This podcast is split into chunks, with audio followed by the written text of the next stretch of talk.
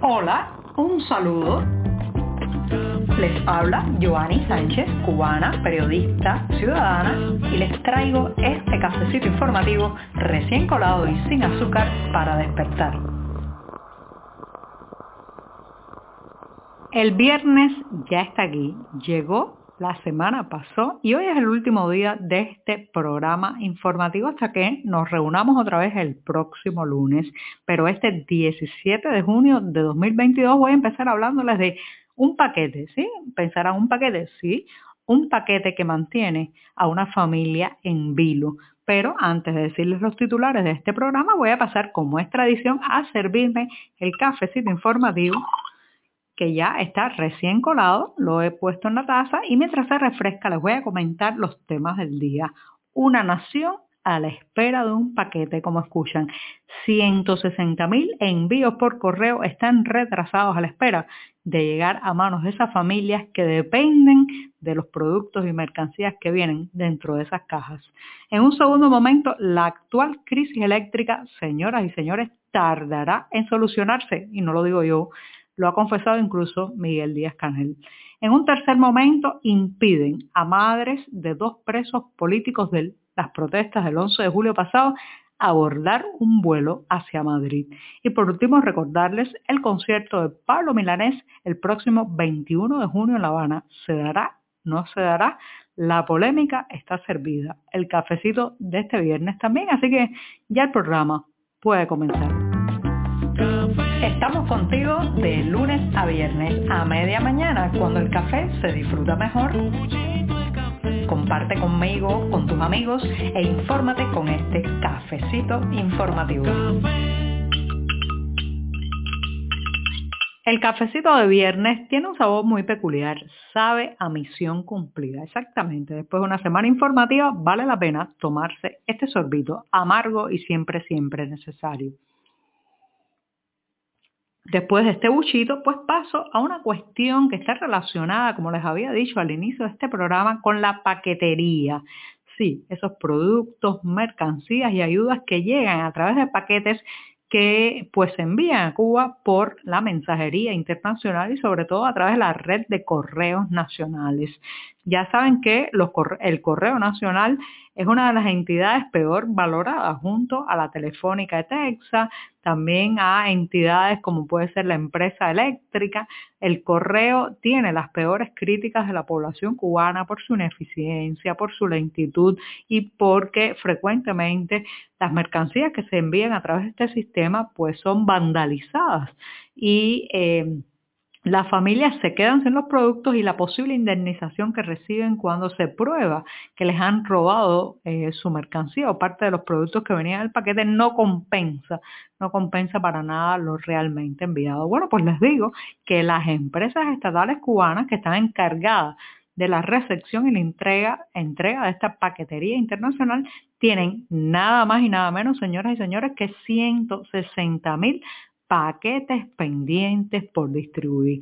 Son 160 mil familias probablemente que están viviendo en la ansiedad, la necesidad, mirando por las persianas o a través de eh, los visillos si finalmente les llega el paquete Salvador. En esos paquetes no hay nada de lujo, no estamos hablando ni de eh, comida gourmet, ni de eh, prendas de oro ni de alta tecnología. Estamos hablando de paquetes que en su mayoría traen productos básicos, por ejemplo, vitaminas, también eh, pañales desechables para ancianos, productos que podrían solucionar la dura cotidianidad de la isla y que sin embargo se demoran y se demoran porque las agencias estatales y las empresas estatales son incapaces de entregar a tiempo este envío que llega de afuera y que está facturado y pagado en moneda dura en el país donde fue emitido. Así que 160 mil paquetes están pendientes de distribuir y esos son 160 mil vidas en vilo, 160 mil familias en vilo, esperando que alguien toque a su puerta y les diga, aquí está lo que te enviaron. Eso que te enviaron no es que haya una solución permanente, pero hay un alivio.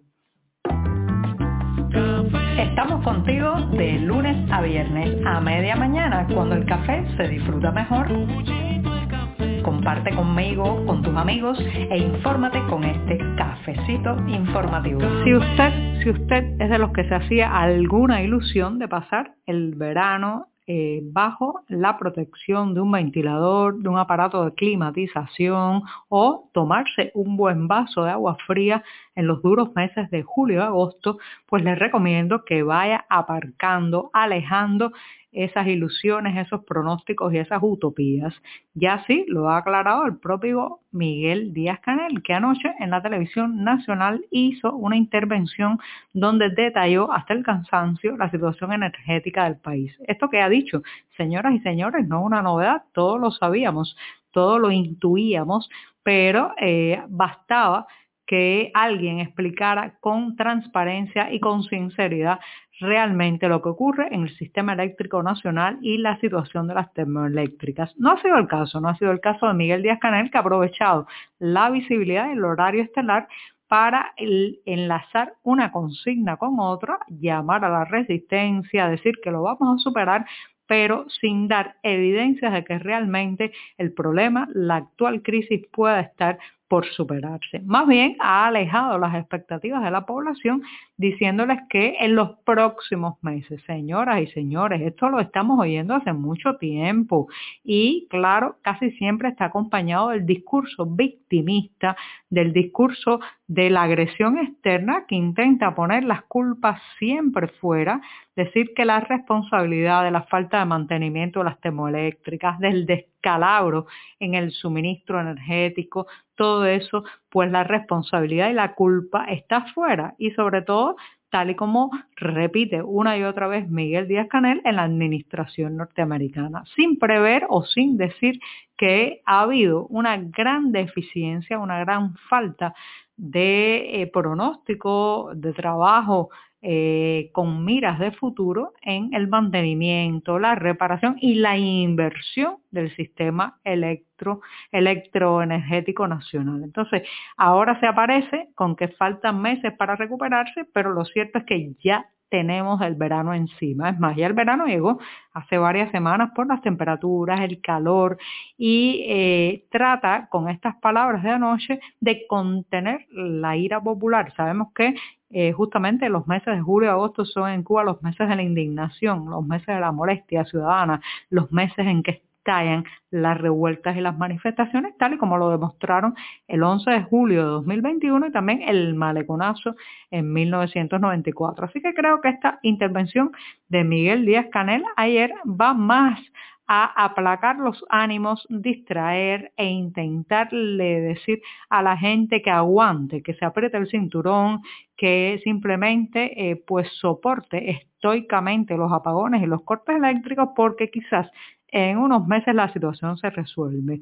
Esto es otra manera de comprar tiempo. Este régimen, señoras y señores, es experto en comprar plazos de tiempo, hacernos creer que el desarrollo, la mejora y el bienestar están a la vuelta de la esquina. Y cada vez que usted llega a esa esquina, entonces corren, o sea, trasladan la esquina un poco más allá. Ya esto no los han hecho muchas veces por generaciones y generaciones de cubanos. Así que las declaraciones ayer, anoche de Miguel Díaz Canel, solo muestran que este modelo, este régimen, esta estructura de poder no puede solucionar los grandes problemas de Cuba, mucho menos el problema energético, sumamente complejo. No hay autocrítica, no hay mea culpa, no hay una frase al estilo de nos quitamos y dejamos el espacio a otros que puedan eh, generar bienestar a la población cubana. Simplemente el atrincheramiento, el aquí estamos y vamos a resistir, que no ha dado nada bueno ni en el pasado en el presente cubano. Así que si usted es los que cree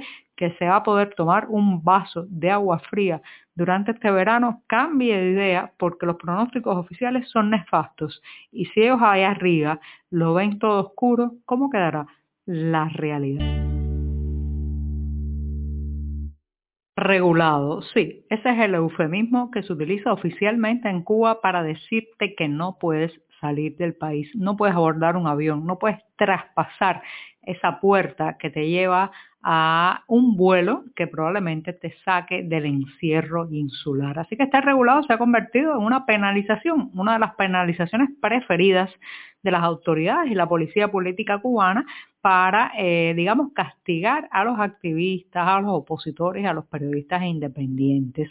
Esta vez le ha tocado a dos madres, sí, dos madres de jóvenes que participaron en las protestas del 11 de julio de 2021. No pudieron abordar un vuelo de la aerolínea española Iberia en La Habana con destino a Madrid. Así lo han denunciado varias entidades, entre ellas la organización Observatorio Cubano de Derechos Humanos. Se trata, las dos madres se tratan de Lisette Fonseca y Marta Perdomo, madres a su vez de Roberto Pérez Fonseca y de Jorge y Nadir, unos hermanos, Martín Perdomo. Tenían previsto reunirse con representantes del Parlamento Europeo, pero ni siquiera, ni siquiera pudieron acceder a esa aeronave que les haría cruzar el Atlántico y poder proyectar su voz de reclamo, de denuncia y de indignación en la vieja Europa.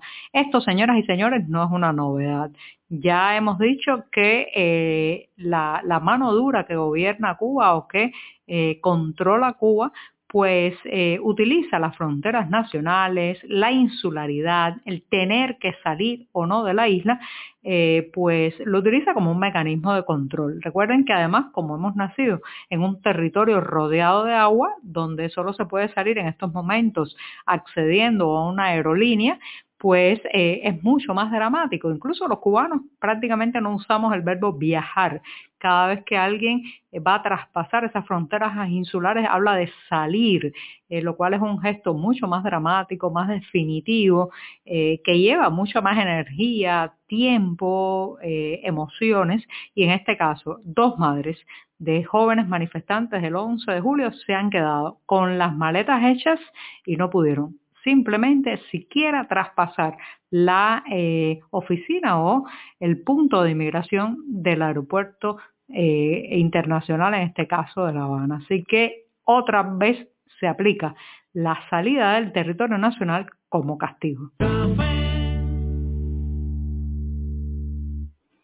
Hasta el 21 de junio la incógnita está abierta, sí. Justamente me voy a despedir en este programa con ese interrogante porque quiero decir adiós en este último podcast de la semana informativa recordando que el próximo 21 de junio en la noche eh, Pablo Milanés pues planifica presentarse en el Teatro Nacional de La Habana. Digo planifica y programa porque ese concierto está rodeado ya de bastante polémica. La venta de entradas al público fue un motivo para tanta controversia porque eh, solo se vendieron muy pocas, muy pocas eh, reservas o muy pocas entradas a la población. El resto parece ser está destinado a organismos y entidades oficiales y estatales.